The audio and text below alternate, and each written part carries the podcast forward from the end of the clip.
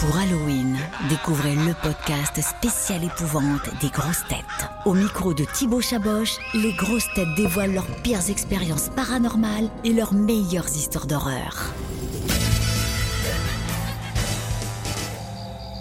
Jean, est-ce que tu as une histoire d'horreur qui t'a marqué ou est-ce que même toi tu as vécu des expériences paranormales un jour?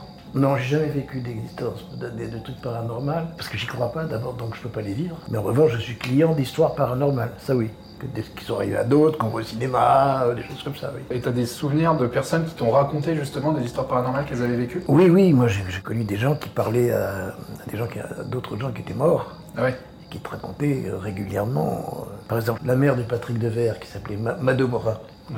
qui est une vieille actrice, elle était en communication avec son fils. Elle racontait tous les jours euh, ce qu'il y avait dit. Qu'une autre dame, une dame aussi, une vieille veuve, qui écrivait sous la dictée de son mari qui était mort. Qu'elle le voyait et elle l'entendait. Donc c'est surtout des, des trucs comme ça avec les, les gens disparus. Eux, ils y croient. Moi, j'y crois pas. C'est tout. C'est la différence. Puis il y a des gens qui ont des, qui ont des conduites paranormales. On dit ça.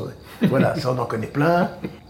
Si tu devais fêter Halloween là dans quelques jours, euh, ce serait quoi le déguisement parfait pour Jean Benguigui Une moumoutrousse